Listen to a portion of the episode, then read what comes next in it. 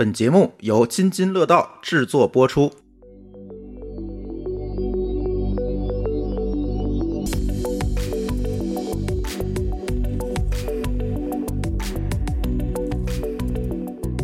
各位听友，大家好，这是津津乐道与 RTE 开发者社区联合制作的节目《编码人生》。哎，我们编码人生又来了啊！这期呢，其实是想跟大家聊聊关于这次 WRDC 的话题。哎，大家可能觉得这话题是不是都聊烂了？一堆人啊，一堆朋友都在聊这个。但是我们今天呢，其实请到了两位资深的 VR 领域的开发者，不能叫 VR 吧，XR 吧，就是各种 R 嘛。现在一会儿可以请他们自己再介绍哈。请到两位资深的开发者和从业者，然后跟大家去聊一聊这次在 WDC 上啊，大家都广为关注的这个 Vision Pro 的这个啊设备，以及后面这个 SR 技术在这些领域。因为苹果都大家都说嘛，苹果可能会推动一个行业的快速的进展。那到底这个行业会进展到什么程度？我们开发者在这个过程当中又会有什么新的机会呢？哎，今天我们请到几位嘉宾跟大家。聊一聊，首先要介绍的呢是我们的一位。哎呀，我们算主播呢，还是算嘉宾呢？慧姐，对，应该是算嘉宾吧。呃，来介绍一下自己吧。好的，好的，大家好啊，我是深网生态运营中心的杨慧啊。那同时现在呢，也有一个比较特别的身份，就是 RTE 开发者社区的这个叫什么呢？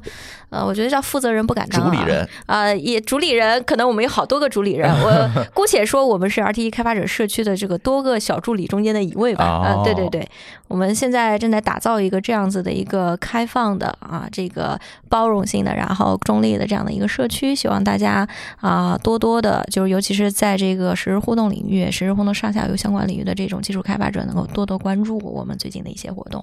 哎，大家可能从上期节目已经发现了，我们的节目的这个简介和开始的口碑也变了，就是我们的这期节目就是和 RT 开发者社区一起来录制的。是的，是的，今天的这个话题也正好挺好啊，也展现了我们这个整个社区的这样子的一个主旨和这个基本的基调啊。我们邀请就是传人嘛，对对对对。然后，尤其是其实呃，那个包括今天的两位嘉宾啊，其实都是来自于我们生态的可能这个各个不同的一些项目，包括有些是我们的这个合作伙伴啊。然后大家都其实都是跟这个呃现在的这个技术发展的比较热门的一些区域都比较相关。然后呢。我们就是当好一个平台啊，搭好台子，让更多的人去在这里去舒展他们的观点啊，然后告诉大家他们对于行业的一些理解和发展的一些趋势的一些解读啊。哎，博客只是我们输出的一方面，对吧？没错，后面还有别的活动，一会儿请慧姐慢慢聊啊。啊，好好好。哎，对，那今天就介绍我们两位主角吧，从李杰老师开始吧。OK，大家好，我是那个小派李杰。嗯，然后我是我们小派呢是做 VR 或者说 MR 这样的这个硬件的。如果用时髦的话讲，就是元宇宙的基建商、基建设备商。哦，主要是偏硬件层面，但是呢，要跟大家都知道，所有就是在消费类电子领域里面，所有的硬件都是一个天然的一个生态圈子。嗯，因此呢，也算是在这个开发层面会跟很多的开发者会有很多的联系，然后也有很多合作。嗯嗯，所以你们做了一个硬件是吗？对，跟苹果的那个一样嘛？苹果这个出来之后，就是这段时间嘛。嗯。然后你们焦虑吗？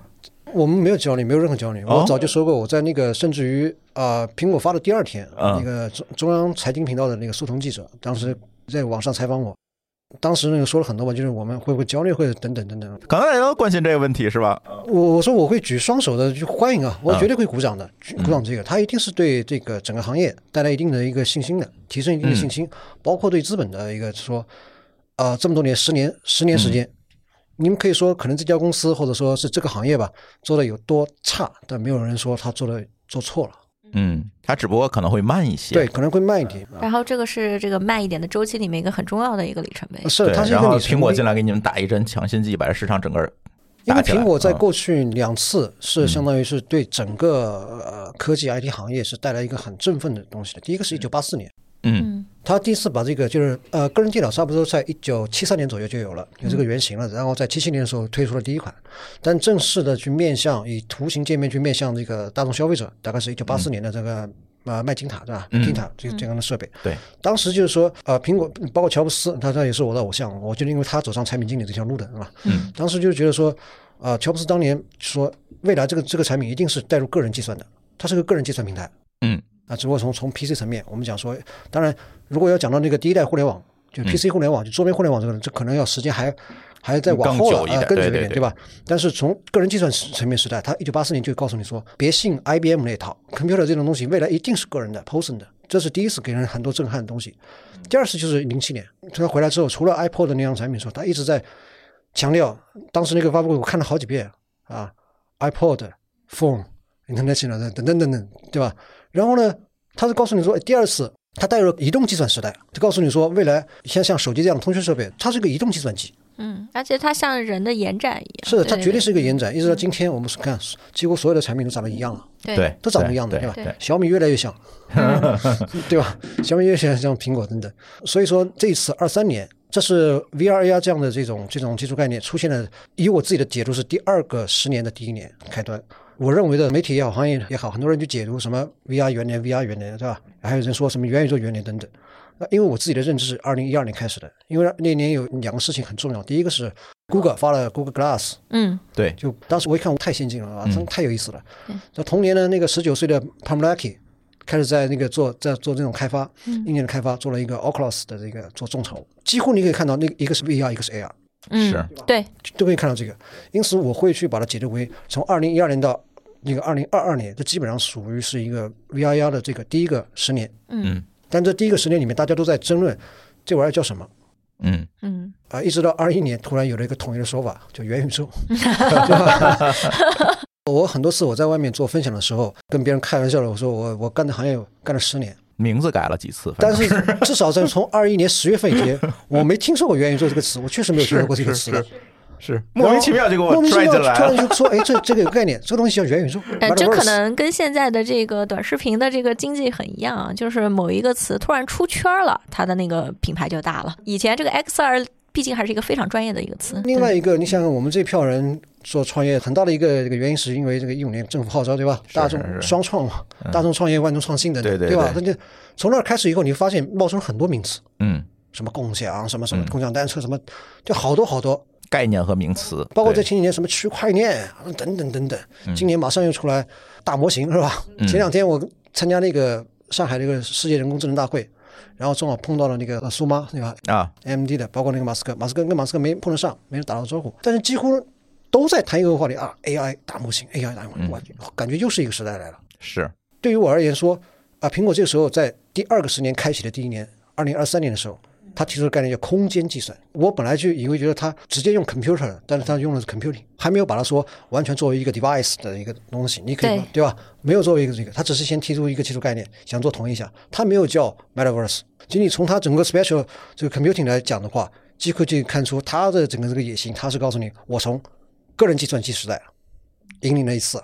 移动计算啊，这我要引领第三次，很简单，前面都是你 Steve Jobs 做的，对吧？今天我库克也哎，也要库克一个出来啊，就这种感觉，所以对于我而言，我一定是非常非常欢迎这种，就是尤其是工业设计能力全球第一的、冠绝全球的这么一个这家科技公司来入局，来告诉我们说，哇，这个确实是应该这么走，或者怎么样？大家有没有看到，这它是一个指明一个方向的。嗯个人计算的时代，就是从从大型，你想想，计算机是干嘛用的？最早是用来计算那个弹道导弹，弹道导弹啊。弹，道导弹的，对吧？德国人开始搞的，然后美国人用了这个东西去计算那个原子弹，普通人怎么可能去用这个东西嘛？但是后来乔布斯觉得引入图形界面，引入什么鼠标，引入打字机之后，这个东西是未来是每个人都会去用的，而且告诉你未来的标配是什么？哦，上面这有一个图形的界面的一个东西，然后呢，这下面有个交互的一个设备，用键盘跟鼠标，这是个人计算时代的基本的一个标杆嘛，嗯。对吧？然后你再到移动计算的时候，大家知道哦，未来以后手机都长这样了。那个时候我还觉得怎么可能都长这样呢？我觉得我那个诺基亚 N 九七蛮好的，嗯，对，还能砸核桃呢，对吧？但是等乔布斯真的他用自己的手指去拨了一下的时候，我整个人是很受震惊、很震惊的，就是很震撼的。对，就你以后你的交互是用什么？用 finger，嗯，嗯，你不需要别的东西的，因为是只有人的双手、眼睛、嘴巴，这才是就越接近人的本身的最这个天自然的这个天然交互，它几乎已经奠定了说未来的移动互联网时代的话，你的设备是什么样子的。同样的，您再来看，再再看到那个空间计算这个时代，它提出了三大交互理念：眼动、嗯语音、手势。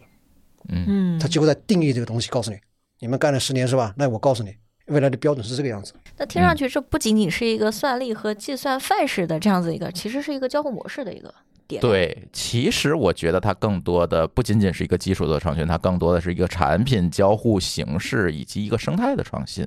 对，提到生态的创新，我们必须引出下一位我们的嘉宾了啊！哎，来，韦老师来介绍一下自己吧。大家好，大家好，我是 VS Work 的合伙人，现在管市场，叫伟谦。不过一般圈里的朋友都叫我大铅笔。就像其实李杰老师，老实说，我认识李杰老师从一五年认识到现在，我一直以为他叫李寻欢 对，我也一直以为是，对，就我一直不知道。刚才您叫他李杰的时候，我嗯，我是李杰，这个行业里面都叫我对对对，是就大家大家有花名，那我的花名就是大铅笔，反正嗯大家可以叫叫我铅笔。我在这个行业呢，也是一五年摸爬滚打到现在吧。我觉得刚才呃李老师有句话说的特别对，就这个行业是不能说错了，只能是做的特别差了。就就像我我们最早可能我那时候做主播出身，然后做就这个行业的 AR VR 的媒体，然后到现在做市场，反正整体的感觉也是就是方向上就是这个行业是充满希望的，但是就是这个阶段就只有希望了 这就是它的特点啊，嗯，就是整体的一个感觉吧，大概这样。哎，那你现在在做什么样的事情呢？呃，我现在就是我做这个 VS Work 呢，是一家元宇宙公司，专门做元宇宙的多人远程协同、虚拟空间这一块的。嗯呃，当然用的也是深网，深网的底层的技术，也是我们 也是我们的一个很关键的支撑伙伴啊。然后我们现在主要做几个，去年会议会展做的很多，因为大家知道这个疫情的原因啊，虚拟参会，呃，对，去年啊很多，但是虚拟参会呢，实话说，就到今年证明是个伪需求嘛，因为一开放大家就不需要了。呃哦呃，对，然后今年呢，一边是做呃政府类的项目，这个嗯是可能我估计政府有滞后的资金，去年比较火，今年弄一点，然后今年还有就是实实在在去做一些企业营销端降本增效的东西，嗯类似三 D 的 PPT 或三 D 的 CIM 的东西。不过这是一个很全新的产品啊，就嗯解决一些很具体的东西，但是嗯、呃但是也在打磨中吧。哎，今年好像是循环老师是去参加了这个 WDC 的这个会议。我人没有去，我们同事去的，每个同事肯定要去膜拜一下，啊，你自己没去？我自己没有去。哎，他们对现场有什么反馈吗？他们觉得印象最深的，除了这个 Vision Pro 的这个产品以外，其他有他们印象比较深，或者觉得这次今年有颠覆性的这种这种产品的，我的同事在现场看的，以及我在线看的，充满了惊喜，不仅仅是这个眼镜是吧？但是呢，缺乏震撼。哎，这话怎么说呢？充满了惊喜的原因是，苹果发的这个产品就是 Vision Pro 的话，对吧？嗯它几乎是我们可以目前看到的所有在 VR、AR、MR 等等这种技术的高度集成的集成化的一个一款工业产品，嗯绝对的高度集成化，而且在某些技术领域层面，就是我们一看我就知道，它这个优化调了很久很久才达到这一步。嗯举个例子，它的响应时间延迟时间做到十二毫秒，这个我大概是一个什么样的成绩呢？我基本上可以啊、简单讲一下。如果那个屏幕的延迟时间如果超过二十毫秒，人会发生晕动症，会晕，一看就晕。就是你的动作和他的反馈他对不上了。对对，这个叫运动哦，就是人小脑跟不上，就是 MTP 对，运动症，对吧？发生这种运动图像延迟症，对吧？运动症，因此呢，VR 的、AR 的等等，都要是把它做到十九级以下，嗯嗯，超过二十就达到二十你就开始晕了，啊，这是一个阈值。对，这是一个阈值。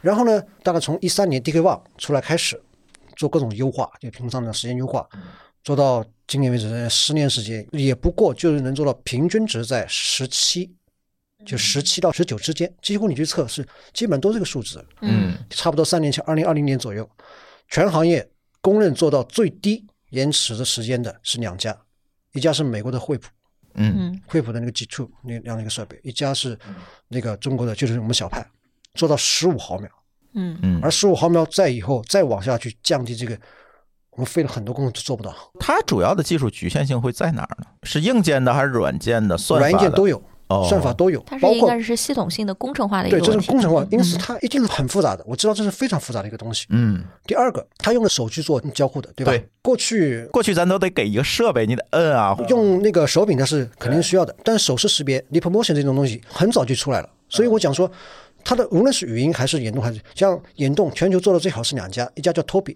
嗯，还有一家叫 SMI，后来苹果收购了 SMI，而 Toby 直接独立上市了，嗯这几乎是两家在眼动层面全球最能打的啊，国内是七星，七星因为最能打的一家，因此当我们看到他的那个手势的时候，他是坐在那个地方。手在最下面的时候，感觉两个指灵犀一很自然的，他就出现了出现了一个交互。这个意味着，这就是我不知道，就是啊、你们在看的时候是什么样的感觉？我们看的时候，我们我觉得毛骨悚然。它能把这个精度做到这么高，嗯。它是有一个手势识别的一个范围的，嗯。此前最高的是一百八十度，Leap Motion 做的，嗯，一百八十度，而它放在下面就开始做的，意味着远远超过这个，对。已经超过了这个数值了。对，甚至我在怀疑它是不是能够做到一个半环形，啊。就半环形的一个空间，就手边手势随便一捏，它是依赖于它下面一些摄像头是吧？摄像头进行那个动作捕捉，嗯捕捉之后，同时，而且你看它响应时间这么短的情况下，立刻去传输进去，它用了五颗那个传感器那个设备，对吧？用了双芯片嘛，双芯片其实这个不奇怪，那是因为小派在做十二 K 的时候，在设计十二 K 这样的产品的时候，用的就是双芯片，就是一块芯片用来处理那个整个计算，另外一块芯片用来处理实时的传感数据，嗯双芯片。当然，我们没有能力去做芯片，对吧？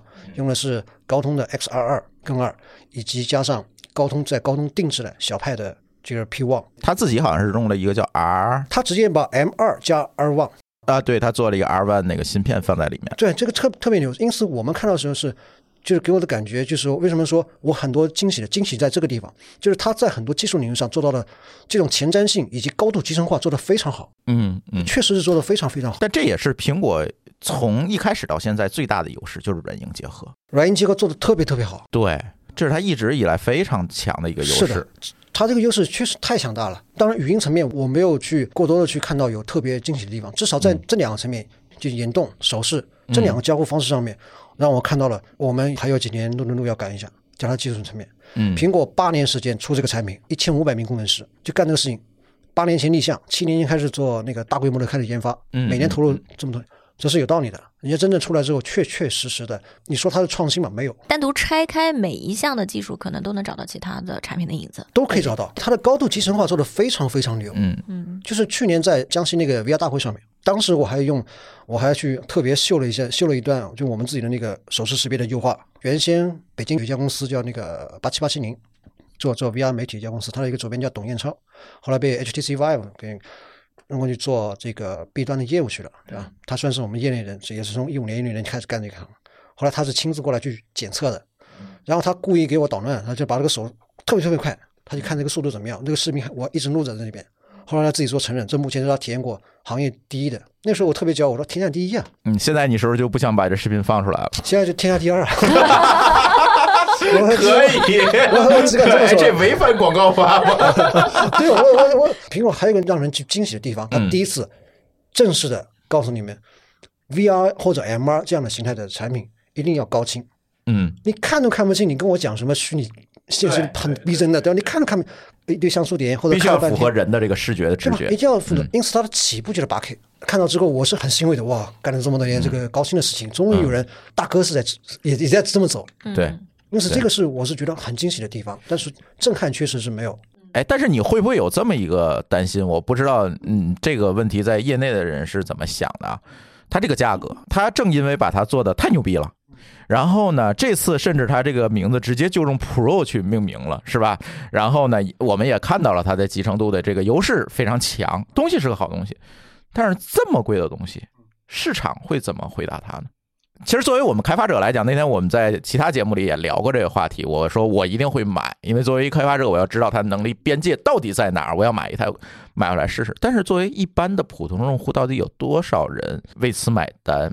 但是当时我们也提到了一个很有意思的话题，就是当年 iPhone 四出来的时候，它的价格其实也远远高于其他的手机，它也做起来了，是不是？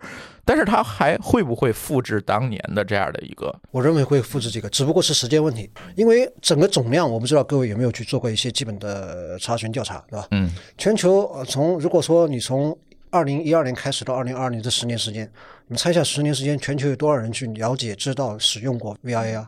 大家随便猜一下，全球有八十亿人真正去对这个产品有所了解的、知道的、感兴趣的。或者说是购买了等等，加在一起大概是五点几亿人。这个倒不是我瞎说的，是呃美国的一家那个调研公司，嗯并不是说放在这边做一个 VR 体验店的，旁边过去一个老人小孩，哦，这这个 VR，他就是知道，他不是的，嗯，他并不是，对吧？去真正去知道，哦，这是 VR，这是 AR 等等这样，大概是五亿多人。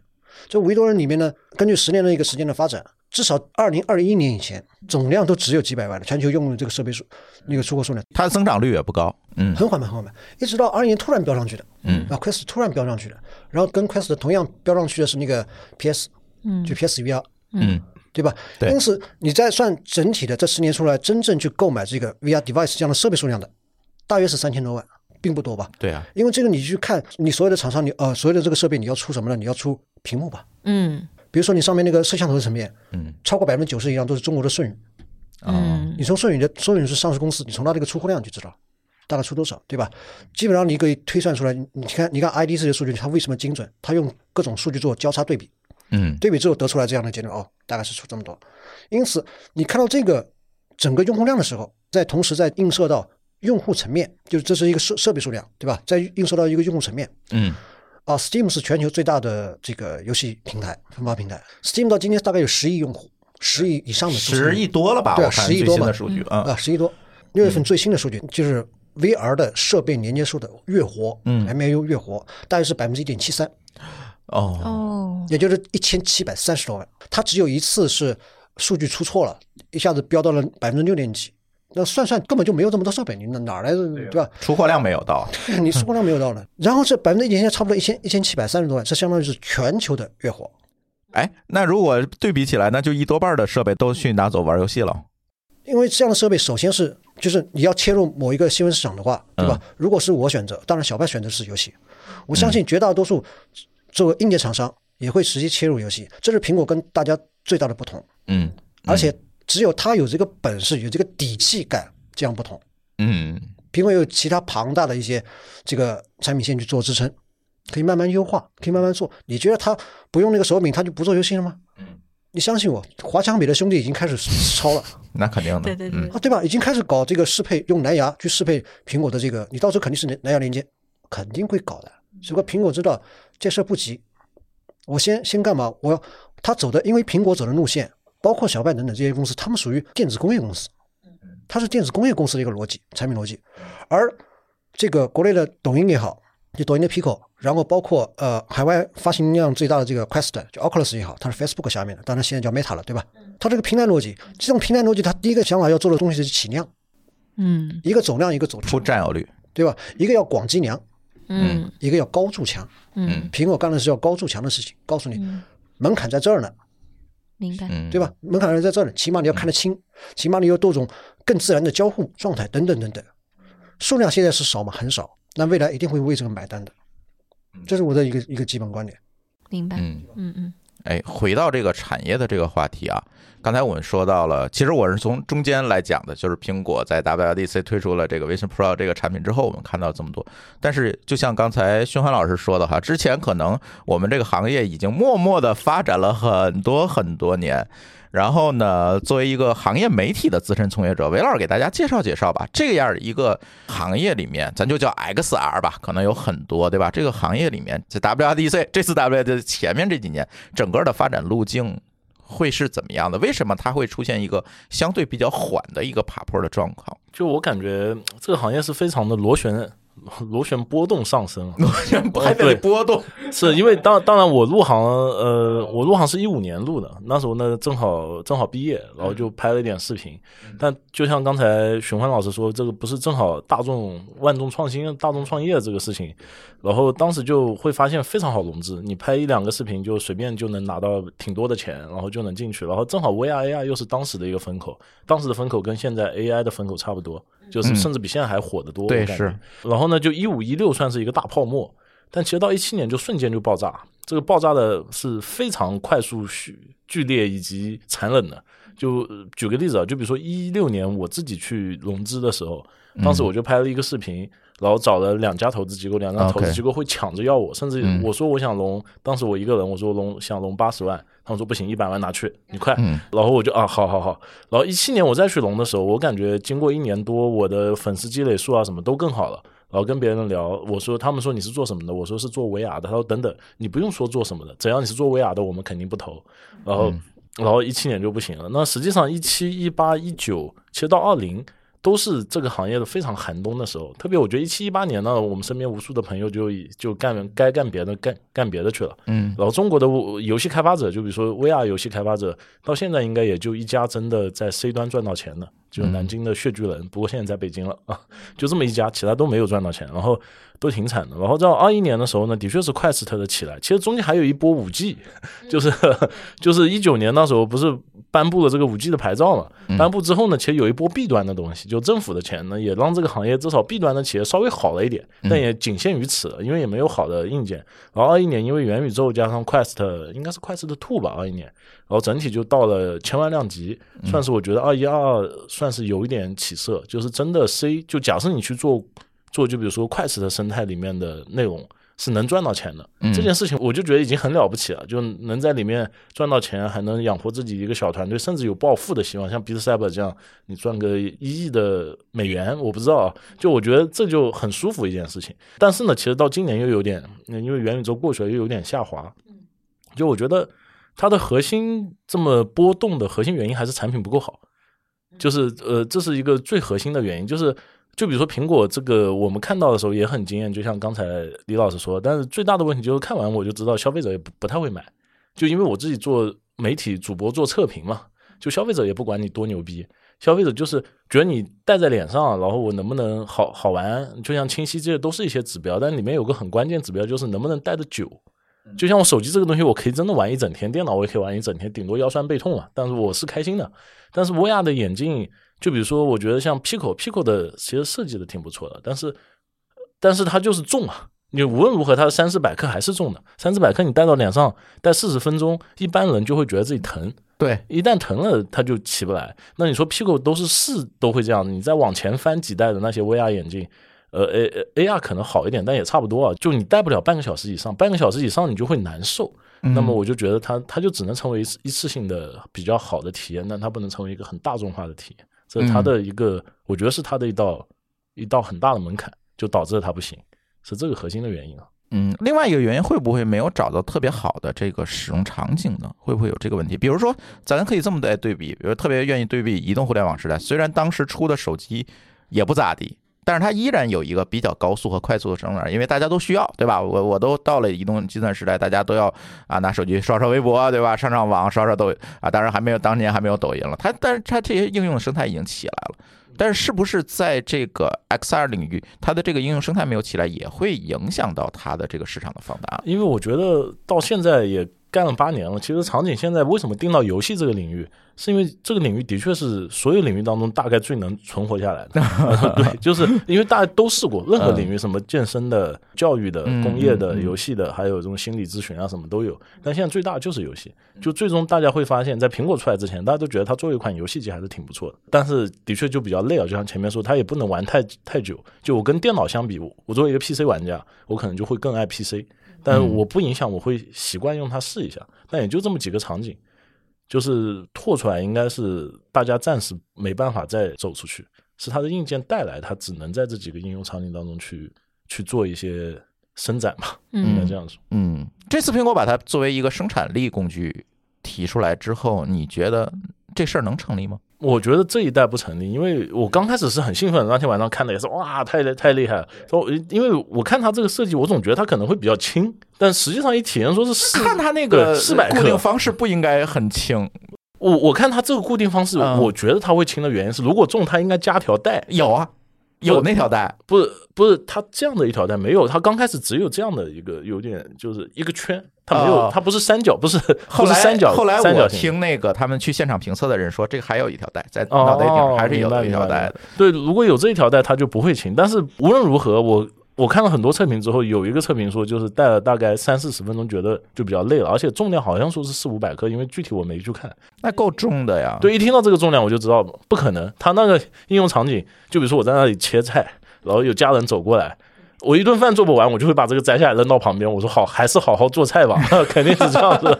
就干嘛的折磨自己？对，就是同样一个手机的重量，你放在鼻子上和放在手里是不是一个感受？呃，就绝对绝绝对是的，而且你还要带一天，天哪，生产力工具啊，这个是。四百八十几个切面，然后那个它的它电池是一万毫安对吧？一万毫安差不多在两百四十克到两百六十克之间。嗯嗯，我觉得它它要是不做到一两百克，真的。或者或者佩戴再改一改啊，就要不然我觉得很悬。就它十五万的出货量是非常，就是自己是非常清楚的。哎，接下来一个问题要问慧姐了。你看这个啊，他们都探索了这七八年了，然后呢，呃，苹果这次出来之后，可能有很多的啊企业会觉得有压力、有焦虑，也会有李老师这样企业觉得这是一个机会，大家可能都有。但是在现在当下的一个阶段，因为你看到的生态里面的企业会比较多哈，哎，你觉得现在？市场里面哪些玩家会比较值得关注，或者有什么新趋势吗？在这里？呃，我可以说一下这个最近看的一些因为苹果这个发布啊，就是激动起来的一些项目啊，就是呃，对，之前这个游戏这波是非常的这个明确的、明显的，基本上现在呃这个入入局，不管是原来这个元宇宙的这波。也好，还是这个怎么样好？就大家就可能就跟那个大铅笔刚才说的啊，大家经过一些尝试之外，觉得目前来说，在这个交替上升发展阶段，现现阶段这个节奏下面，可能游戏现在是既能保存实力，又能够极大限度的发挥现在的这个软硬件的这个优势的市场，能够把让你发挥出来啊，是一个 make sense 的一个场景啊，是的，所以就是游戏这波是非常明显的，包括我们看到了很多新的，你你定义它是游戏吧，它有的时候更像是一种沉浸式体。验验啊，就是说，包括现在 Steam 上面也有很多这样子这种类型的，对吧？它不像以前往常的这个传统性的游戏，你去打怪或者是什么有这个经验奖励，更多的现在的游戏是无目的性的，让你去沉浸到一些场景里面去，让你去体验那个感受，而不是通过一个奖励机制来吸引你在上面的呃一个这个呃用的这种时长。这种类型的这个游戏，我觉得是最近因为这一波啊，大家就开始起来讨论的啊，可以看到的。还有一个就是也是从从元宇宙里面长出来的一个很常见的一个场景就是虚拟人，因为这一波。就是，所以刚才那个，我觉得寻欢总说的这个，就是这件事情，我体验非常深刻啊。这个如果说这个啊，这个平台思维是一个起量的思维，那苹果其实它是是技术思维，它并不代表平台思维，它是要从一个非常呃集集中式的这样子的形式，整体抬高这个方面高筑墙嘛啊，高筑墙对，整体抬高这个门槛。那在这样子的两两股势力交叉的这个情况下，现在大家。两派都认为有一个事情要先占据，就是交互界面。嗯，而虚拟人由于前一段时间的这个元宇宙的这个对于整个市场的一个教育，它作为元宇宙中间的这个，比如说这个现在大家经常看的一个场景，嗯，在这一波得到了一个极大的放大，因为大家会觉得，哎，我的交互界面，呃，虚拟人既包括刚才说的语音。也包括了可能的这个视觉的这个多模态，然后也中间也用到了最近平行的啊发展的很好的这样子的一个 AGI 的相关的一些能力。突然一下，这些东西这些技术有一个集大成者的这样的一个场景可以同时展现出来。啊，那虚拟人就在这一波，就是它好像这些技术正好交汇在这儿，正好交汇在这儿，又再加上这个呃，就是呈现的这个终端，相对来说就是经经过苹果这一局，大家对它的这个基本的这个 feature，然后体验都抱有极大的期望。所以可以看到，现在就是包括循环总，我们几个都在几个群里面嘛，都有交叉。在群里面，就尤其是做虚拟人的这波啊，这个他们大家对于这个事情讨论的非常的激烈啊。为什么呢？就是可能第一个，他觉得这种形态可能是未来。呃，如果我们说苹果这一波做到的一个事情就是重新定义交互的话，那么可能这个就是一个新的一个可能的交互的场景啊。嗯，它后面可能就是随身助手。它可能可能就是你的日常的时候，不管你是工作、游戏也好，它是你的游戏助手也好，它是你的工作旁边的一个，呃，就是 pilot 的一个人，就是这些都是有可能的。所以，呃，反而我觉得，呃，看到的是，就是由于这一波的带动，它把一些过去可能大家还没有想清楚，或者是说只是勉强在体验上能够接受的一些场景。再次激活，我看到了这些。嗯，你觉得他们的挑战主要会是在技术层面，还是在这个产品或者市场层面？呃，我认为最大的挑战还是由于这个带来的这个技术的差距。呃，对他们在场景下的这些理解，嗯，比如说刚才徐环总这里说的有一个，比如说你看，突然发现你的手势识别的这样子的一个呃可识别的这个界面和幅宽变大了，那这对于最终的用户来说是什么？实际上是他的这个交互体验的这样子的一个体感更加接近于他自己自然了，那他的这个教育成本就会成呃倍数成几何级数的下降，那么就是人更接近于他自己平时的这样的一个状态，那么对于这些应用也好。啊，对于这些开发者也好，那这种由于技术带来的这个东西，interpret 就是嗯解释到他自己本身的这个场景，他可能原来没有想过的这些功能，他是不是可以把它重新加回来？对吧？他以前重新没有考虑过的这样子的一些呃这个界面啊，比如说原来可能我可用的界面只有眼前这一块儿。但是可能将来的时候，我多出来的这块界面和多出来的这一块交互的能力，可以让我同时传递的信息可能也是成几何倍数的增长。那我能做的可能原来只能做一对一的这个交流，我现在可能就能做更沉浸的，或者是更复杂性的一种交流。这种技术带来的这个变化，可能是短短几句话说不清楚的。但这这可能是我目前觉得对这些方面的这些创新尝试，以及怎么样去考虑这种技术的这种极大的应用，可能是他们现在面临最大的挑战。对，嗯，哎，那作为从业者和这个技术出身的徐欢老师，将来会不会有这样一种可能，就像我们的这个移动互联网时代一样？呃，市场上就变成了大家戏称的，这个市场上只有两种手机，一种手机是苹果手机，一种手机是其他手机，会不会再次出现这样一个有趣的现象？今天你会看到有苹果手机跟其他手机吗？可能操它的整个那个呃用户的交互啊，或者或者操作系统来看的，是区分的。软件跟硬件有最大的一个不同在于，软件是有统一性，硬件是有非统一性的。嗯所谓的非统一性的是这个这个话题，实际上我讲过很多次，就是你在用微信，我也在用微信，然后呃然后慧姐也在用微信，对吧？然后你会发现你周边人都在用微信，嗯后面第三、第四呢，你甚至都不知道是啥，对吧？交互了，因为当们，因为软件层面，只要一旦上架之后，它后面的更新啊、迭代啊，它速度可以很快，嗯成本也可以比较低。嗯然后一旦有了人从众这样的一个心理之后，都几乎都在用这个，赢者通吃嘛。这是软件的统一性，而硬件完全不是这么回事儿。嗯你可以在想，手机大概是一九七三年出现一个基本模型，然后到七十年代末有了大哥大这样的大东西。最早它的那个来源于这个战场上的通讯兵的步话机，嗯，对，对吧？单向步话机，然后那边背个电线，然后一摇，噔噔噔噔就可以了。到后来开始走入那个民用之后啊，很大的一个。我记得我小时候八十年代末啊，九十年代初，我小姨夫当时去广东去那个出差，我第一次见到那个大哥大。嗯那时候我还很小，看到我小姨夫出差出去做生意，因为因为那时候讲那个东南西北中发财到广东，嗯就都往那儿去了，去了就带回来一个特别骚包的，嗯拿个大哥大回来，真的很重，三斤对那么大一个东西。但你可以想象一下，从八十年代的时候那么大的一个东西，再到二零零七年变成那么小的一个智能，走了将近四十年。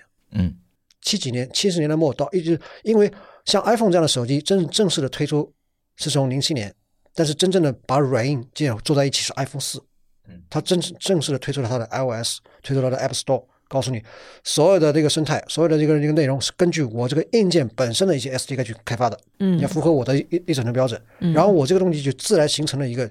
就是一个呃，你你是一个平台啊，你是就是就是平台，iPhone 就是个平台，嗯因此它才自成一体，对吧？但这个时间你看一下，超过了将近四十年，嗯。七零年到一零年，嗯，对吧？这四十年时间，但是即使到这个到这个程度，它再去怎么发展的时候，大概二零一六年的时候，手机的出货量是全球达到一个顶峰，智能手机大概是十四亿六千七百万部，还是十六亿六千点，我记不得具体数，大概是到这儿。然后一六年开始是往下滑的，即便最高的时候，那个世界份额最最高的呃第一的也不是苹果，而是三星百分之二十一，苹果它是百分之十九点几，再到今天为止，你可以看到华米 OV，你只需要硬件层面它的非同性就在这个地方，你可以用苹果，它可以用 OPPO，我可以用小米，谁可以用这个？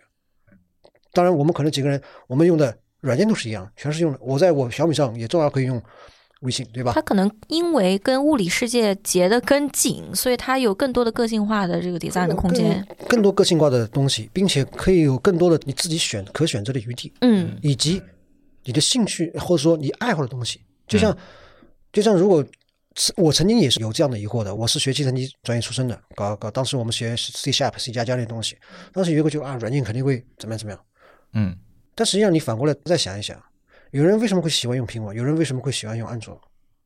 安卓我我那时候买安卓手机的时候很简单，我就喜欢刷机，嗯我，天天在在网上找各种包，为发烧而生，对吧？嗯然后然后找出来之后呢，那我还自己写帖子告诉你，啊哪哪个包哎又经典，确实是，对吧？我我我爱好干这事儿，对。这爱好对吧？虽然别人看来特别折腾，但是我就是爱好干那时候。就怕自己的界面长得跟别人一样。对，它是有个性化的东西的，对，嗯因此个性化的东西它意味着它这个有它这个硬件是有存活下来的理由，嗯，对吧？所以不可能说啊苹果一出来啊，大家全都是用，没有这个东西。小米出来干掉的并并不是它的周边厂商，干掉的是华强北。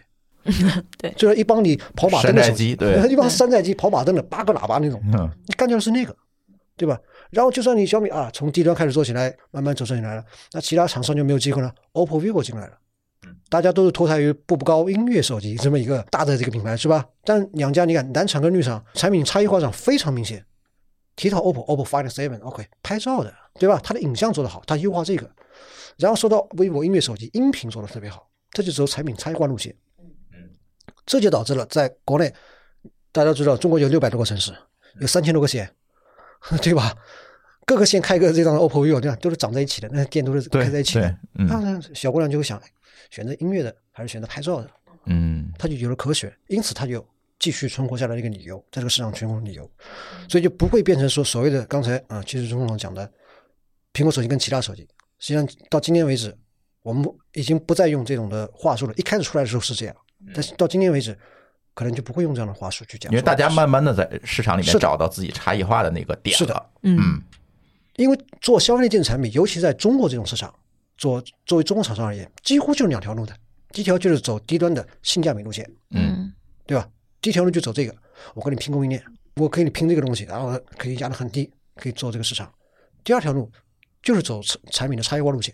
这两条路有某一条你能走下去，基本上就都能至少能活下来。嗯苹果它只是说了一个标杆，告诉你说 VR 该怎么做，或者说 VR 加 AR 的这个 M 二就未指明了一个未来的方向。是该怎么做，而不是说它一出来，大家来关门吧，你不用说了，以后就是它一家独大，不可能的，硬件世界不太可能。对，其实当时那个刚才徐环总说那个就是 iPhone 四啊，iPhone 四之前 iPhone 三。呃包括之前的几代，就是实际上在中间还前面还有一个产品叫 iTouch，对，那个其实是已经看到那个时候苹果已经在布局了，对。但是 iPhone 四虽然它做了一个很大的提升，但真正出货量最大的是哪些呢？是六，呃，五 S 六到后面的这些，该是出货量最大，对六等等这样子的一些品牌，说说明它其实我们认为应该是这样子去看待这个苹果这次发那个 Vision Pro 这件事情，嗯就是定基调。嗯对它不是说就我就指望着这一代产品马上就迅速占据市场，迅速起量，成为这个圈定这个种子人群，然后开始往上走。它先把那个门槛先立在那里啊，先把大家的这个关于标准的一些思考，关于软件怎么做的一些思考，关于场景怎么做的一些思考，先往正确的方向去引导。更像是给开发者或者行业看的一个产品，对，是的啊，让大家知道哦，风向标，而且这这个方向更加接近于大家的这个自然交互，更加怎么样怎么样，然后中间可能会遇到的一些卡点会在哪里啊，引起引起大家往这些方向去思考。嗯对，呃，是这样的，因为呃，这个我就想到，就是前段时间我应邀去山东两所大学里面，在走进大学的校堂，跟跟同学们去分享什么叫 AR，什么叫 VR 等等。然后有人就问我说：“是我是去做 AR 的，还是做 VR 等等，对吧？”实际上，这种这种话题的争论，感觉从一二年到现在就就没有停过，嗯，没有停过。有人做 AR，有人做 VR，嗯谁更好，谁更什么？分出很多派别来，你看苹果的那个 MR 技术的一个这个产品 Vision Pro 告诉你之后，推出来告诉你之后，其实 AR 跟 VR 它最终殊途同归，它最对后的技术路线是会相交的，就是一个钮而已。对就是一个钮而已，这是个做一个切换。因为我们真正需要的这种就是人是一个现实的，人是现实，而且处在一个现实的物理世界里面。对，但是我如果从这个从这个物理世界到这个所谓的 virtual 这种虚拟、虚拟世界当中去，是吧？我需要去随时切换，这才是符合人的一些人情需求的。嗯我不想完全的就怎么怎么，也不想说啊，就是戴个戴个那个眼镜，然后这边是虚拟的，那边累不累啊？但需要你给用户这种可选择的空间的，嗯，同时也会有大量的教育成本。简直就是灯塔，告诉你说你不要纠结什么 AR、VR，这只是两条技术路线路线而已。嗯，两条技术路线最终会合为这个 MR 用 Mixed Reality。所以他这次提出空间计算这个概念，是不是也是这个原因？我不谈什么 R 了，我是什么 R，不谈了。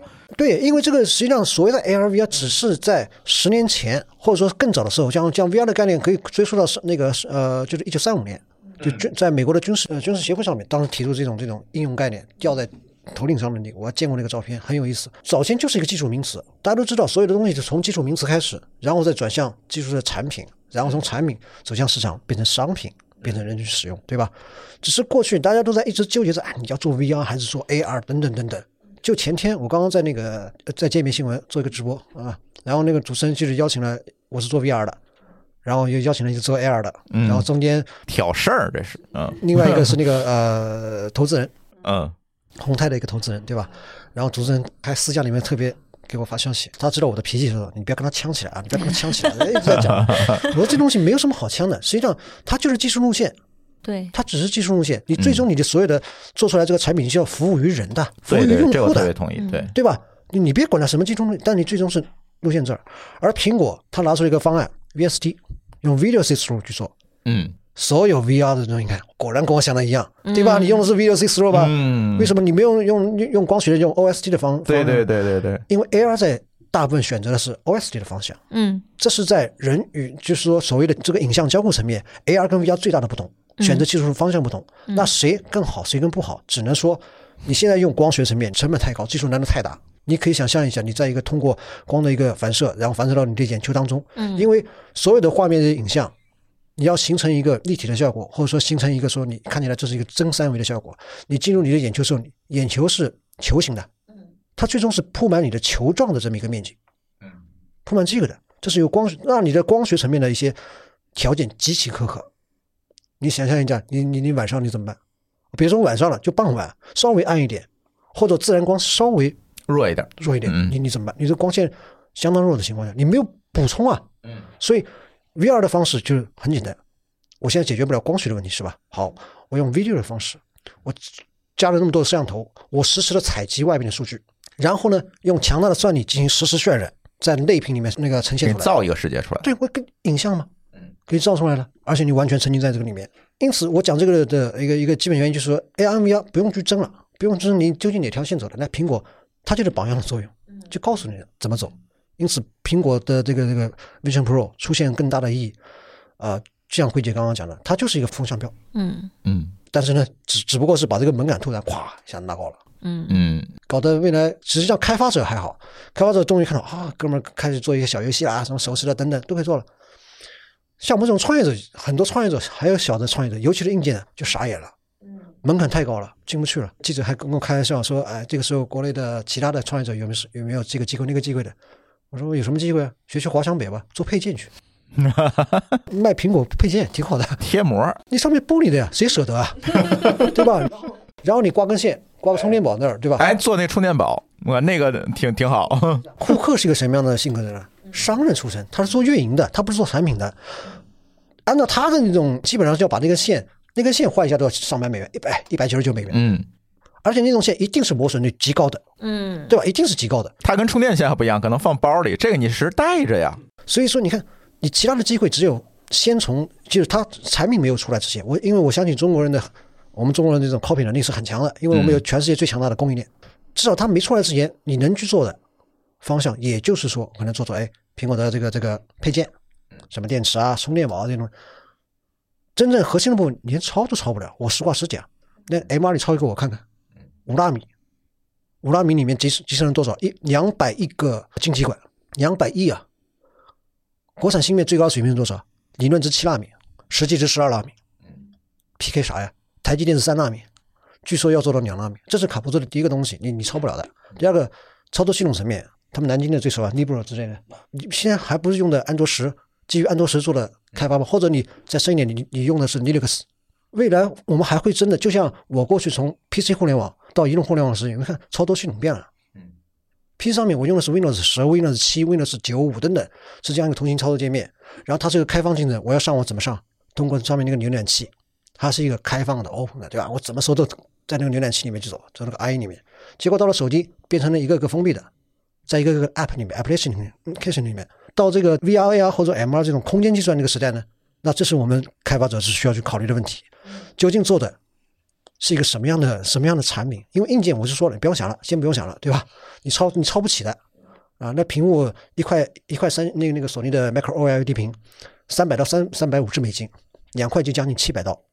但是内容层面，哎，可以有很多发挥的一些空间呢。是。就像包括现在就是先偷跑出来的，也不是叫偷跑吧，就是先发出来的这个 Vision Pro 它那个社区的一些相关的一些标准嘛。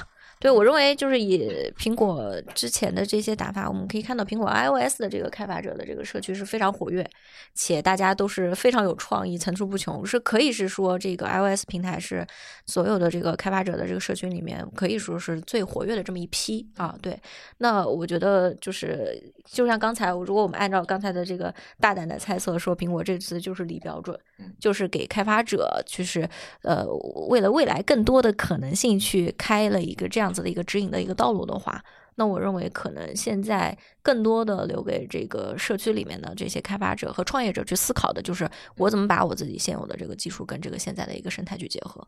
对，嗯，现在从这个整个的开发者角度，嗯，在你们的这个媒体里面或者在市场上，他们会有怎样一个反馈呢？他是觉得这是一个机会，还是说，嗯，我可能还要再观望，还是已经有人纷纷的投入到这个准备当中了呢？就我们自己，因为反正我在这家公司也算是个开发者嘛，就是我们自己呢倒是，其实看那个场景还是挺兴奋的，因为我前面说苹果这个设备看了，我就觉得站在媒体和 C 端的角度，我觉得它是不会普及的。但是因为我们做 B B to B 企业营销什么，反而我觉得很好，是因为你带这个东西去给老板讲解的时候，啪往往他脸上一带，然后然后你说看嘛，然后这个时候再它又是给你看八 K 对吧？啊，对，又是八 K，然后怎么样？然后嗯苹果的佩戴，我相信只要是不是高于半小时啊，或者你给领导 啊，就领导去体验的时候，它都是一个很好的展示工具。那在这个应用场景，它是能扎根的，只不过呢，只不过可能不会十五万，不会十五万到什么，嗯、起到什么作用啊？所以说，我觉得其实对于开发者而言，就假设我们抛开游戏这个群体啊，呃，分类到一个个细分的弊端领域的话，其实大家都有很多的机会的。就在这里面，因为苹果所带来的，我觉得它带来的这个呃视觉上的提升，交互的这么好的，就这这种这种手势到。放到腿上的手势，这个太牛逼了！我觉得真的，我以前举着手玩的时候，我每次都觉得自己很傻，但是能这样交互的时候就觉得很好。就这种提升带来的东西，它我觉得会在很多细分场景扎根。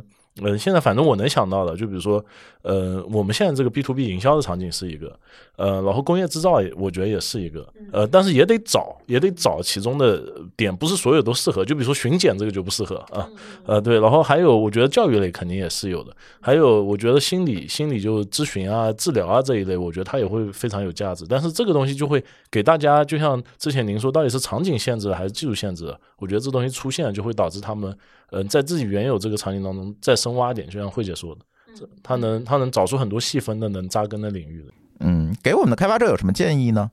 我觉得要我说现在的建议很难讲，因为没拿到啊。我觉得就第一时间先拿到，先买是吧？对，第一时间先拿到。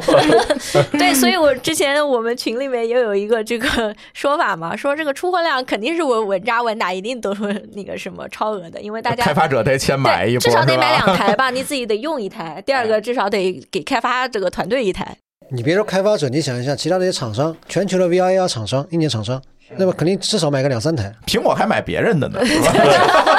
苹果都买三台，你不得苹果还买了我们三台，对吧？我怎么的也把这个钱还回去？对对对，这是一个这是一个真实的故事，是吧？苹果跟循环这儿买了三台他们的设备回去研究，小白是一个做极客用户的这样的一个高端的专业级产品的。然后比如说呃八 K 这个就八 K VR 这个系列，呃大千米也知道，苹果没发之前，好好像我们是唯一的消费级的八 K 吧？嗯没有别的，应该是没有没有别家，应该是没有别家，对吧？没有没有没有。所以我当时我那个苹果出出来之后，我就就不是唯一了嘛。所以现在我在外面宣传的时候，我都开始说了，只能说呃东半球，东半球唯一的这个最清晰的 VR 头显啊，然后他们西半球嘛，因为他没发货嘛，对吧？苹果就去发这个东西呢，它最最终对于开发者究竟能够形成什么样的影响？嗯坦率来讲，呃，至少这次 China 我我是想办法想想办法混进去的啊，究竟想看一下，因为我到至今我只看过视频，嗯然后也看过，我看过一些朋友听他们说，包括我们自己同事听他们说，究竟看的怎么样怎么样，对吧？我自己没有去玩过，没有体验过，嗯，那我觉得现现在去讲，根据这个去开发就很难，我只能去拓展一下，想象一下。嗯，就刚才千米讲的，如果做一个小游戏，比如说它眼动层面，眼动跟那个手势层面，如果放在 VR 的这种虚拟场景的心理治疗层面，嗯。那如果做这种小游戏是很有意思的，对它沉浸感更强，沉浸感很强，安全。感会很强。我自认为自己是一个心理能力很很坚强的人，毅力很坚强的人。我曾经尝试过做那个治疗抑郁症的那个，就是一个 VR 的游戏小游戏，哦。用游游戏的形式。啊、是上海的那个瑞金医院的一名主治心理医生当时他主持开发里面一些东西的，我就觉得感觉像我被催眠了一样，哦，就根据他整个游戏沉浸感非常强，沉浸感非常啊，你上面是什么什么，我就往上看。哦你想象一下，如果是苹果的一个头显，它直接一个眼锥全部是追踪着，哦，对，对吧？然后手势像拈花指一样，一捏，整个的打开一个全新的世界，哇！你整个人就进入到那个里面去了之后，嗯这些，而且它那个开发更更注重的是创意，更注重的是一些 idea。我看了一下，呃，画面的精精度而言，真的没有那么高，但是做的比较有意思，很多一些小交互做进去了，做进去之后的话，你整个人就哇，这种沉浸式的这种治疗。然后旁边还有那种音乐，对吧？你跟跟跟佛教的那种梵音一样哇！我整个人就感觉被催眠了一样。对，因为他的眼镜这次做的音乐的这个效果也是非常好，空间音效，因为最终 VR 或者 MR 这样的产品，你带给用户的视觉是第一要素，嗯对吧？视觉完成之后，你看它有了语音嘛，对吧？呃然后有需要有听觉，空间音效的听觉，然后有了手势识别等等，一定是去模仿人的整个感官世界的。嗯，像小白自己去提出过那个 VR 目前的一个三种状态，或者说三个时间点吧。第一个我们讲说 VR 一点零，什么意思呢？就告基本上告诉你是啥叫 VR，嗯，嗯，什么东西叫 VR，基本的架构。那基本的一个架构，基本的一个时代，比如说定义，最早嗯。Oculus 呃那个 Oculus 发 DK 光说，哦，这是个 VR 产品，嗯。啊，包括 Google 甚至于 Google 开了 Board 啊，用个纸盒子，你把镜片往那一啊，放，对对对，你拿一手机往那一插，对，你也可以说，哎，这是个也是 对，你可以也这么讲。但是到二点零时期，你可能很多标准就不一样，你可能从这个三道夫的变成六道夫的，嗯，然后你加入了其他的一些计算的呃计算的一些形态。那到三点零时期要怎么样？起码你在你的视觉层面要达到一个基本的沉浸感，嗯，基本沉浸感可能要达到八 K、十二 K、十六 K，甚至于十六 K 啊。人单眼的呃人眼的像素是最高分分辨率是五亿五亿七千六百万，是个极高极高的一个像素值。就所以人家说人眼是世界上最精密的照相机，就原因在这儿。而普通人的视觉的一个性能吧，你如果说把这个东西作为一个产品，它的性能的话，但也差不多在十六 K，一亿六千万像素分辨率。啊，那现在苹果这个眼镜还远远没有达到，没有，它只是一个门槛。嗯嗯嗯，只过了这个门槛，我会觉得这个沉浸感更强，但是远远没有达到人类真正的那个视觉的那个还还还早得很就像很多人问我为什么看这个东西会晕，我说除了那个刷新率以外，什么运动症以外，你看一个不清晰的东西，你一定会晕的。不信对啊你们去尝试。对啊对啊对啊，但是真的之后眼，睛都在调焦，对吧这个里面就引入到引入到一个一个呃基本技术含量，就是很多人都在讲的 PPD，就角分辨率嘛。PPD 就是你每每一度的里面看到多少个像素点。那人眼，如果你的你是一点零的视力的话，一点零的标准视力的话，你看到的清晰程度是每一度里面能看到六十个像素点，在这 PPD 六十，这也叫视网膜水准。啊，这就是视网膜这个概念的由来哦。包括我现在看到各位，对吧？我基本上是有一个横向跟纵向的概念吧。嗯嗯对吧？这因因此这意味着，这是我看到你们的一个市场角角度。嗯，在这个角度里面，如果总像素是八 K 的，那用八 K 除以整个横向的跟纵向的之间的这个面积，得到每一个度，比如说我是一百它有多少，个像素点？它里面有多少个像素点？对，那达到六十，它就是一个人类的视网膜的水平。而现在普通的主流的，就是我们的 VR 产品，它的视清晰度层面就是这个 PPD 多少呢？十八到二十二。就算是就二十二左右，差不多就是三百度近视。你就这样想象吧，就是我、哦我把这个拿下来一看，三米之外全是美女，朦胧美吧，朦胧朦胧美也是美女，也很对吧？幸福，也很幸福对吧？朦胧美就是这个道理。但是戴上之后，哎，你恢复到人眼正常的一个、嗯一个一个角度之后，你能看得清晰，这就是清晰的概念。所以因此嗯，苹果是从视觉性能开始，给你树立一个榜样，告诉你起码要到怎么样。我非常同意这个想法。要作为一个身体力行这个事情的人，我前段时间才把我的这个高度近视做掉。为什么？就是为了迎接要即将到来，啊，真的。对，因为它配个眼镜片还蛮贵的。呃，我主要是我的这个，说说实在话，主要是我这个度数吧，已经超越了市场上常见的这样子的一些设备，他们自己嗯能够调教的多那个度数少度啊。我已经我已经八百九百。那你应该做哦。对，因为最高是六百吧，对最高是激光度是呃，目前目前全球最高的这个水平是零到七百度。零到七百度，嗯对，你看我已经突破了七百度，但对我来说，就是我就是典型的前面一段时间去推广 XR 设备的排除在外的那个集集体，因为我架着眼镜永远那个难受，永远卡，永远不舒服。对，但是这个我一旦就是把这个事情做掉了之后，然后我就会我就会进入到这个群体里面来了。对，然后第二个我就会以一个排除，至少这个方面对我来说没有影响，用其他的这个 feature 去看我是不是继续。使用这个产品或者怎么样，但是确实这个就是这个这个，如果我把它衍生过来，就是刚才说的这个 PPT 的这个指标的这个事情啊。我过去可能又要考虑我的这个配镜度数，又要考虑到前面的这个显示度数，这是一个双重，每增加一个要素，每增加一个变量，嗯，对它就结果的影响会有一些损失的。啊，对结果的影响可能是带来的时候真正会影响到我决策啊，买和不买，用和不用。其。实付付出很多，其实会是啊，就是 对你，你 你为了为了体验 AR VR 进入这个圈子，世界少了很多帅哥。哎，没有没有，我现在的那个就是度数比那我之前的矫正度数还要高啊，对。就是就是做做了手术之后，就是做了这个激光手术之后的度数，比我矫正度数，就是当时戴眼镜的矫正度数还要高，因为高度近视它是不不推荐你矫正的完完全过高的。啊，对，哦明白它不呃不推荐你，反而这个方面给我带来就是新的体验。但我也要说的一个特别重要的一点就是说，呃当我现在成为一个真正的可能是在这个用户范围里面这样子的一个 XR 的使用者的时候，那我就会对它更加的挑剔。啊，因为我哦我过去只会关注好用不好用和舒不舒服，但现在就比如说你看得更清楚了，你要求就多了。对，比如啊说它是不是高清，对比如说它的是不是让我觉得晕，我原来可能哎会 blame 我的眼镜。但现在我可能就会 blame 机器本身，嗯对，呃甚至是说在现在现有的一些这个呃应用里面，我觉得它是一个 boring 的应用，还是一个真正的它应该只存在在 VR 场平台上的一个应用，我就会开始考虑这种问题。嗯啊，所以呃，我不是鼓励大家都去做激光眼镜啊，但是我觉得就是呃，就是天生的 XR 领域啊，就是它就是一个呃，怎么说，我们叫系统性工程。它最终呈现在个人的这个角度上的时候，它是受着一系列的大大小小的这个要素的这种影响。如果真的想要去看清楚、分析好它的这些东西的时候，其实我们要做好那个 A/B test。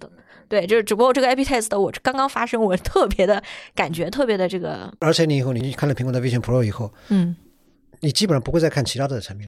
呃，估估计估计，我现在其他产品大概买的也囤的差不多了，除了可能小派 这个门槛有点高啊，就是其他这个这种商用级别的，我买的也都差不多，家里都囤着。因为因为这个是人的一个对于对于那个比如说视觉层面、视觉的高清层面追求的一个阶梯。就像我这种一样，我看惯了高清，你让我再看过去那个五四零 P、幺零八零 P，没错看不下去了。没错，我家里面那个电视机放的是七十五寸的一个四 K 大屏，哇，看太爽了。它是一个不可逆的一个这个用户就是这种行为习惯的一个一个嗯门槛。这也是为什么其实现在在直播领域也是一样的，啊直播领域可能跟硬件领域呃现在不一定交叉的非常多啊。对，但是直播领域现在也在推这个概念，就是高清啊。当它的底层的这个大家的这种算力，现在的这个编解码的这个技术优势，现在大家都在交替的往上升嘛，嗯然后普及率也在我逐渐的好的手机的普及率在往上升卷体。验吧，你体对对体验卷的越来越高，然后对别人的这个竞争力就会下降嘛。大家看到哇，我在嗯这个、这个这个频道上面看到了了我的 心目中的偶像，这么清楚，对好像就在我身边一样，再也不去会不会再去看其他频道了。对对对对对是对对嗯而且随着这个技术的进步，好像大家一直在卷这个内容和人体直觉或者人体这个器官的这个紧密的结合，就交互嘛。对，嗯以前我们可能看一个手机无所谓，对吧？就跟看一张纸一样，你清楚点、模糊点可能无所谓。但是随着苹果后来 iPhone 四就出了这个视网膜屏幕，你再回去用别的，对不起。你用不了了哈，然后呃后来呢，我们又出跟人体结合更紧密的东西，比如现在的这个所谓的 XR 的这些技术，它直接怼在你眼前，对吧？把这个整个的视角全给你拿走，不像你以前就是看一个东西全拿走，甚至现在正正在研究的这个所谓的脑机接口这些东西，可能对跟人体的这个结合，跟人体自然功能的这些结合可能会更加紧密。对，所以随着这一代一代的这个技术和体验的提升，往往觉得人慢慢的可能就被科技各种的渗透哈，是不是有这样一个感觉？脑机接口把大家的思绪都带远了。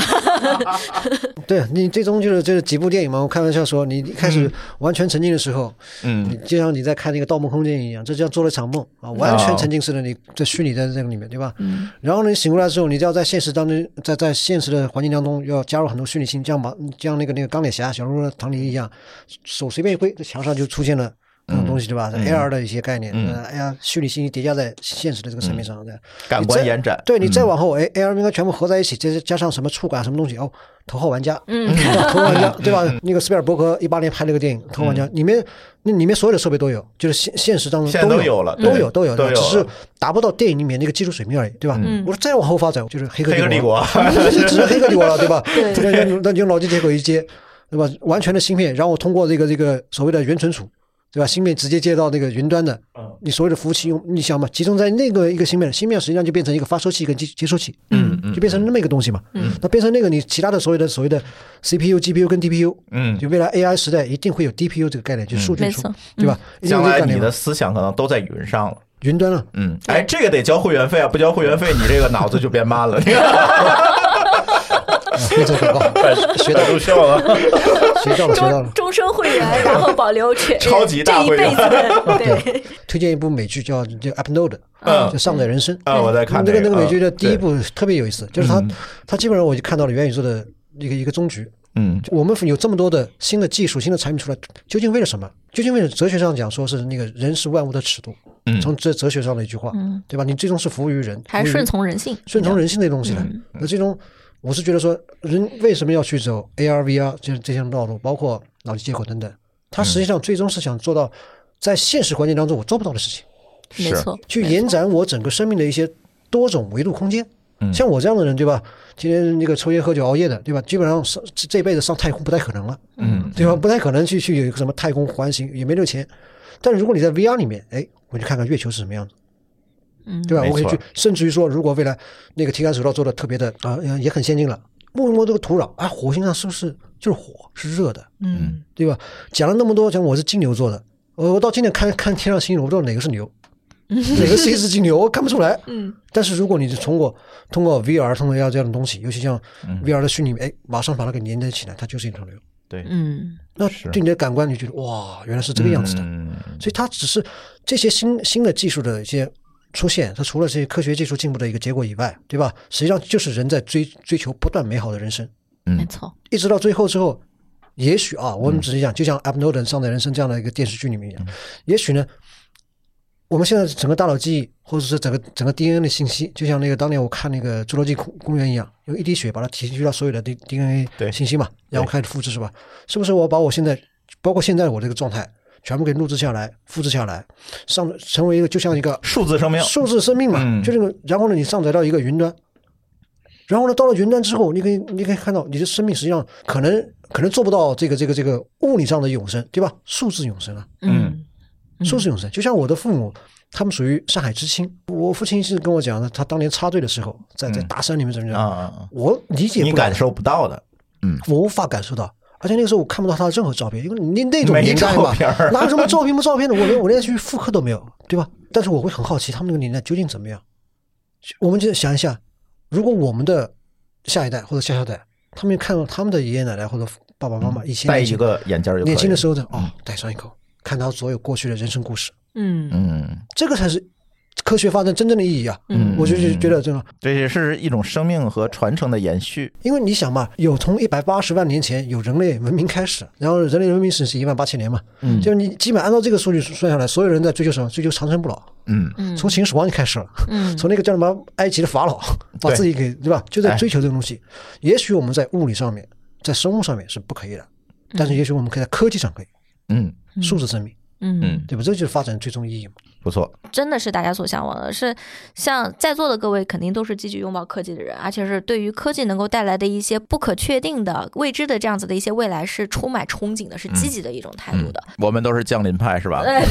降临派，又来了，对对对对，然后到这样子的一个阶段，我觉得呃，这种带来的这个，比如说对于未知的这种既兴奋又紧张的这种态度，其实是最好的啊。这个这个，我觉得就是刚才循环总说的这套东西，我觉得很适合现在的这个开发者因。为因为无对论是你作为一个开发者也好，或者说作为我们一个自己人生也好，对吧？呃，最怕的事情已经看到那个终点了，而最期待的也最兴奋的、最有意思的是在中间这个摸索的过程。有 hope，对对啊，所以有后是有希望的。对，所以对于我们开发者来讲，其实我总觉得更重要的是，你要一直保持着你对科技最敏锐的那个触感。非常重要。别管我们今天 AI 来了，明天空间计算来了，可能将来还有更多更多的东西，你有没有这个触感在这儿？其实对于你自己的精进是特别重要的。没错，而且还会有一个我认为的所谓的叫第一性原则嗯这样的一个东西。嗯，你认定这个，你千万不要随便去否定自己，嗯。没错，嗯。千万不要随便的去否定自己。嗯。我因为过去的十年里面，我在创业之前，我在一家咨询公司，嗯。我在麦肯锡。哦，嗯。啊，然后我们我们每天就看到的是很多大量的商业数据，嗯。对吧？看看到可能商业案例啊、商业数据啊，在在上海最繁华的那个静安寺那个地方的高顶层五十七楼对，，特别牛在五 A 的级写字楼里面，啊，特别那个，然后天天做 Excel 跟那个 PPT 各种数据嘛，对吧嗯？我也咨询过出来的，我理解。然后呢，我一旦接触到这个新兴的技术时，我突然觉得这是我要干的这个事情。但是呢，从了干这个事情开始，就从对 VR、AR 这样新技术感兴趣开始，因为它触动了我过去学学计算机、学电子电路。因为我们那时候就讲了说，你要跨入二十一世纪，要学学什么东西啊？开车、英语、计算机。哎现在谁不会啊？这个 谁不会搞这玩意儿，对吧？嗯但那个时候我们确实讲说跨入新世界要这些东西嘛，对吧？但是你真正触发了我过去最早对电子产品、对计算机、对科技这种最早的那种触动，就是我要干这个事情。一干之后呢，很有意思。从我接触 VR、AR 这种技术名词开始，从我从一个咨询分析师转变成一个开发者，这个 AR、VR 的开发者开始，我就听到不停的各种否定，就不光是我自己对自己的否定，还有别人对我否定，或者我对别人的否定。因为那几年出现的新的名词太多，嗯，太多太多了，嗯感觉天天是一个风口，所以那时候才讲说，呃，雷布斯才说的嘛，是吧？就是那个风口上的猪，猪都能飞啊，风口来了，猪都能飞。对对吧？但但是我我我我，因为我们过去的教育永远是只听上半句，不听下半句嘛。下半句就是风过了之后呢，对不对不对？是这个样子。因此，所有的开发者，你今天看到看到苹果的这样的一个形态的产品出现之后，对吧？第一，你首先不要随便的去否定自己，你这个想法不成熟，好那个想法怎么样？你铁定一个想法，先把它做，哪怕是做错了，先干了，先干了再说。否则，因为时间不等你，时代也不等你。对然后呢，这么卷的一个时代，你周边的那帮人也不会等你对，，别人会卷死你啊。嗯，没错，一定会卷死你的。第二个，我我自己觉得的一个想法就是，从这不断的否定，不断的在自我肯定，不断的在自我否定这条路走下来，走了十年的这条路走下来，基本上可以看到说，先考虑清楚吧，这是个长征，没错，万里长征第一步。对，而且我觉得除了刚才咱说的啊，你要呃敏锐起来，你要建立自己的信心，你要一直的为着自己的目标去做以外，我是觉得这几年其实开发者之间的抱团儿，也就是我们总在提的社群，也非常非常重要。就是你不能说闭门造车，虽然大家在卷，但是你要交流啊。对啊，这也是保持你敏锐力非常重要的一个方向。没错，是的，呃，我认为现在是一个，呃，如果让我一个比较抽象的一句话来讲，就是一定要依靠网络效应来弥补个人开发者吸收吐纳知识的效率的一个时机。而且是在扩展你的能力边界。没错，因为其实它技术现在发展的太快了啊。然后第二个就是目前来说，但是社会进步，包括大家平时去合作，去这个真正的去工作，呃，创业也好。的这个节奏和方式，其实大家发现这个东西的变化没有技术带来的变化快，所以实际上就是会出现中间会出现一个什么呢？会出现一个叫呃，就是由于这个大家这个吸收和吐纳这个新的这个信息啊，把它转化成一个创新的一个产出的时候，效率不一致带来的一个这个整体的这个共振节奏的下降。这个时候去弥补这个东西是什么？靠社区，靠社群，靠各类的组织。啊，大家其实是在贡献自己对于这些呃新生事物技术的这样子的一些不同的视角，这种效率可能比同一个人不断的在不同的方向试错，可能他平时要花五年的时间，但可能在一个社区里面，可能他同时做这件事情的人。就会极大的缩小它的这个试错的周期啊，这个实际上这种网络效应带来的这种网络集约效应吧，是对这个效率会提高非常多，这是一点。第二个就是我从一个比较感性的角度上来看，就是呃，创业包括开发者做的创新的事情，呃，其实在很多情况下是一定要违心的啊，因为没有人告诉你这件事情是对是错。呃，能告诉这件事情是对是错，首先它得有个标准和一个比较的对象，但大多数的创新和创业是没有的，嗯 所以呃，人会虚的。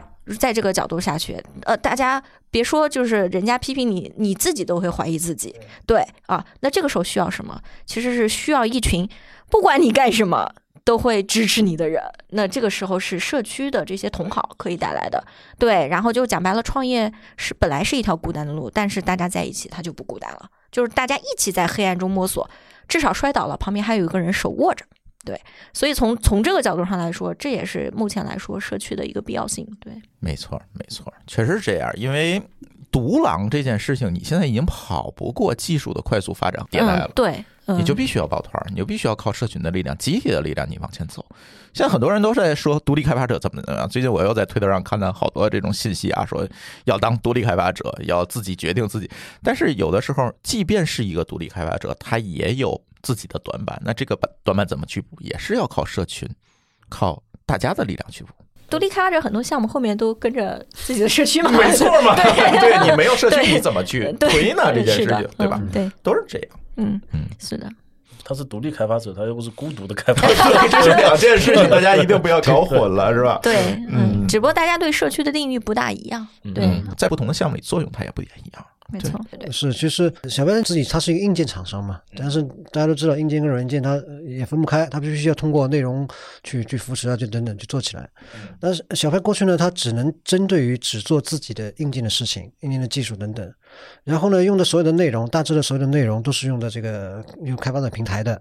那小白也是一个出海的公司，嗯实际上在二零二二年以前，也就是去年以前，啊小白一直不在国内市场的。嗯啊，国内看不到。几乎看不到，他们都知道的，几乎他买都买不到。哦。我们都我们都是小白的所有的订单超过这个八成以上，大概到将近九成来自于海外订单，OK，嗯。尤其是美国，嗯。嗯。就是我们最大的是美欧日韩，嗯。嗯。对吧？因此，我们上面所有的很多的内容用了两种方式，第一种是直接在 Steam 申请了一个通道，嗯。快速通道，直接引用 Steam 上面的内容。第二个呢，在出海的这五年六年当中，啊，在全球各地，当然主要是美国跟欧洲更多一点，大概是建立了两百位开所谓的独立开发者嗯。也好，嗯。或者说是开发者社群也好，这样的一个基本关系，哦。一个商务关系。嗯。因为未来我们会打造自己的一个内容生态。我说了，所有的硬件产品最终会独立是一个就是一个生态圈，就要回到生态上，就是回到这个生态生态层面，需要开发者去做内容的。嗯。那至至少前面五年我们没有动过这个这个这块累积起来的累积起来一个东西，可能到今年我们在做一体机的时候，嗯。要正式的把推出了 Pimax Store，我们也推出了一个 Pimax，当然我们公司都是一帮狂热的乔布斯粉，你知道没办法，都觉得要做产品做这些东西等等。那跟这些开发者之间呢，包括今年我们在国内甚至应该有些媒体还报道过，我们第一次把是把这个当然钱钱这个利益不多啊，钱不多，但是也给了是打算是二十万美元还是多少美元，一分钱不要，全部给开发者，那你们就来开发东西，因为开发的开发也挺辛苦的，嗯实话实话也也挺辛苦的，对吧？还是需要一些正反馈啊一。定需要这种好的开发者来持续的来进行他的自己的创意这些东西做。嗯然后我们就统一了两个接口，第一个东西是软件层面的 SDK，我们自己做了一个这样；第二个是那个硬件层面，基本上现在全部用 Type C 的一个一个插插入口进去进去做就可以了哦，几乎全在做。其实我们希望无论是软件的开发者还是硬件做配件的一些开发选手，都可以在统一的一个平台上面。我们把这个平台叫做我们自己的这个叫就 Om 嗯就 Omni All in One 的这么一个平台。嗯。但包括这个平台里面，在一体机层面，甚至于我们跟英特尔、跟这个高通还有英伟达嗯都建立了相关的一些统一开发的这么一个架构、基本架构。嗯。我昨天去的就是去那个呃高通那边的，嗯。昨天我在那那边是吧？嗯。就在开发这个层面上，我是觉得说，小派的经验，它只能讲说是先引入嗯。后后支持鼓励原创。嗯。先引入的原因是，毕竟原创而且小公司嘛，对吧？嗯然后你要慢慢做的话，Steam 现在是做的最好的，七千八百多款内容，其中六千七百款独占，嗯几乎所有的大作都是他的，嗯嗯，先嗯，对吧？先学习嘛，先学习再做，嗯这是我们在开发者这个层面上做的一些工作吧。嗯嗯，那韦老师觉得，作为开发者来讲，如果想进入这个领域，他大概需要哪些知识储备和技能树？我自己的经验啊，就因为我自己不是开发出身，像现在也是做市场的。如果说要给开发者一些想法的话，我我这边可能是因为我们做 B 比较多，做嗯。B 端的，嗯。然后我觉得做 C 是真的，就像刚才各位老师讲的，要特别坚持和维信，因为你它没有标准答案。嗯。C 是一个没有标准答案的东西，因为以前我自己也做 C 的这种测评，嗯。但做 B 呢，它作弊是一个有标准答案，只不过这个标准答案是你要去找的，你要下沉。嗯呃，就你你要完全抛开你是一个技术身份，进入到一个业务的场景当中去问客户，因为他非常理性。嗯呃，你问他的具体的问题是什么，然后甚至你要抛开说我必须要用我的技术解决你的问题，而是我先解决你的问题，嗯再看我的技术在里面是什么身份。没错，呃，对，就是他必须要结合具体的一些业务场景，所以说我对 B 的开发者的一个自己经验分享，就是一定要沉到客户场景，这个千万就这是一个千万不能闭门造车嗯然后，然后社区这这时候反而也也很重要，是因为大家相互能带一带，传授一点经验。嗯，然后这个过程当中，反而就是要把一些很强的自我要打破。